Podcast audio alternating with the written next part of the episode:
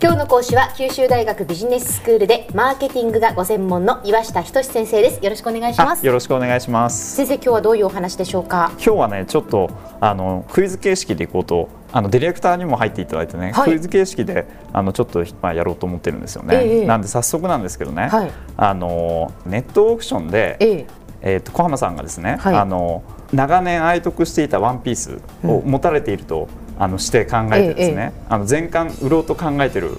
で、まあ、そういった話が入っていこうというふうに思います、はい、この「ワンピースなんですけどね合計であの今61巻まで出てるんですけども、はい、全部合わせるところで定価2万5000円なんですよ。でこれを、ね、そうですねあのネットオークションで売るときに、ええ、小浜さんがあのこれいくらであの売るかっていうのをちょっとあの僕にはあのディレクターにこれ分かんないように僕に教えてほしいんですね。ああなるほど、はい、分かりました。ちょっとじゃあ今から私書きますよ。はい、で岩下先生だけに見せますからね。ね。はい、はい。六十一巻でしょ、全部で,、はい、で全部揃ってて2万5千定価だと二万五千円ぐらいなんですね。120円ぐらいそうですねぐらいですね、えー、だったら私やっぱりこのぐらいですね。わかりました。はい。今見せました。ちょっと岩下先生に後で言いますんでね、はい、あのディレクターに分かっちゃうとあの実験にならないんでなるほど。あの伏せておきます。わかりました。あのディレクターこれ買うわけですね。ネットオークションでね。でこのワンピースあの全部合わせると2万5千のいくらだったら買いたいかっていうのをあの僕に教えてほしいんですね。今ディレクターが書いています。いくらだったら買うのか。私にもわからないように、はい、今岩下先生に見せています。ああはいはいはい。さあ私は売り手。そうですね。いくらで売りたいか、はい、ディレクターは買い手。いくらだったら買うか。というのをそれぞれ岩下先生にお伝えしました。そうですね。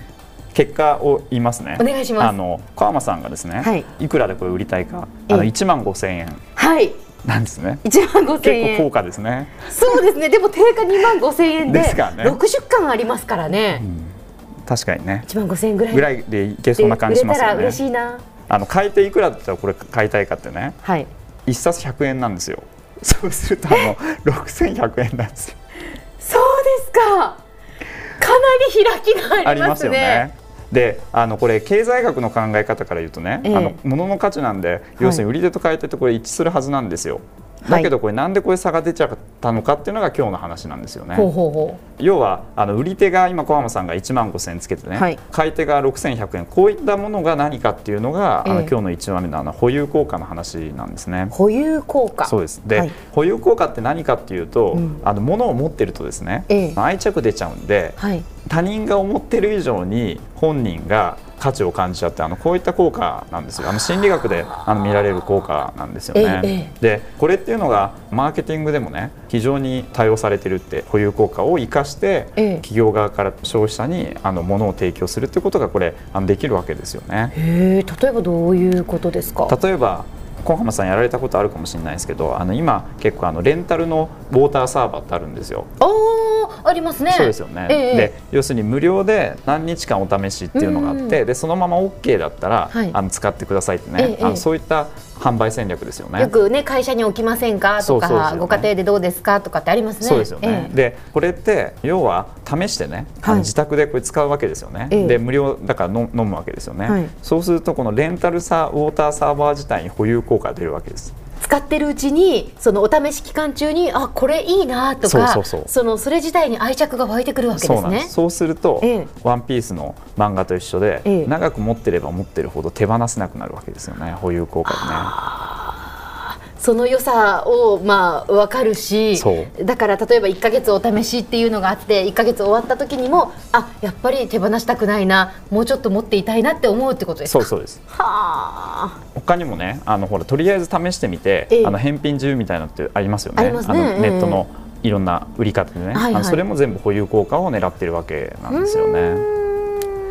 だから何日間保証っていうのがあってあの保証されてるからね、これ消費者からするとリスクないわけですよね、はい、ただこれ保有効果働くんで最終的には手放せなくなっちゃって買うことになっちゃうそういったケースなんですよね。なるほどなるほど。そういうことなんですね、はい、だから大学生がテニスよくやるんですけどね、彼ら。聞いてるとあのシダラケットってあるんです要するにシダってあの試すに打つねであの要はテニスショップに行くとですね、ええ、あのまず新入生があのラケット持ってないですからあのラケット借りるわけです。借りられるんですね。そうシダシダなんです。シダトライで。試しに試しにやってみようっていうこれで使ってみてっていうで一か月ぐらい借りれて、はい、彼ら買っちゃうわけですよね。これも保有効果なんですよね。まあもうそれが良かったらねもういいかなと思って買いますよね。そうなんですよねあそうですか。そうです。だからあのビジネスにおいてこういったねあの心理学のあの保有効果っていうのは、結構いろんなところで実はね、気づかないところで使われてるっていうねあのそういった話なんですね。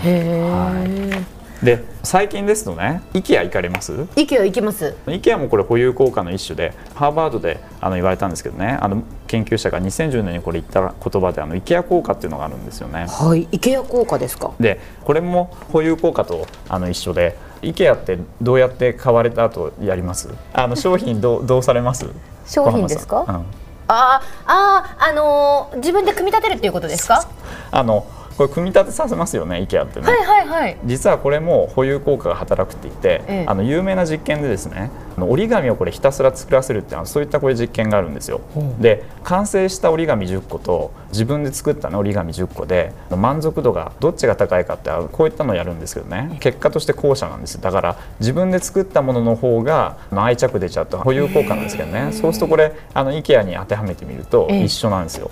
はあということは IKEA はですよ人件費だとか、まあ、そういうものをその省くためにコストを安くするために自分で組み立てさせるという戦略プラス自分で組み立てたことによる満足感もお客さんに得られるっていうその戦略もあるわけですね。だから両方実はあの IKEA 側からするとそういった面であ。の人件費削減とかね、えー、できるっていうメリットもあるんですけども、えー、心理学的なねそのマーケティング消費者行動とかそういった視点から考えるとこういったあの IKEA 効果ってねあの保有効果の享受も実は IKEA って得られてるんだよってねそういったのがあの IKEA 効果でね最近あのビジネスであの注目されてるね一つのコンセプトっていうかねなんですよね。そうなんですね。IKEA 効果それも保有効果の一つだそうですね。ことなんですね、はい、先生では今日のまとめをお願いします。そうですね。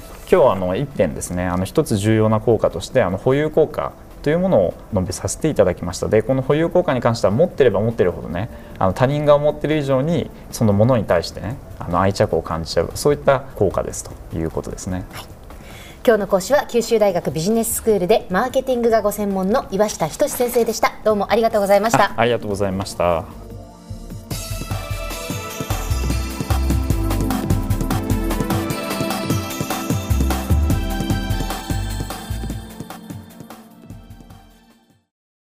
続々ぐいぐいメラメラつながる。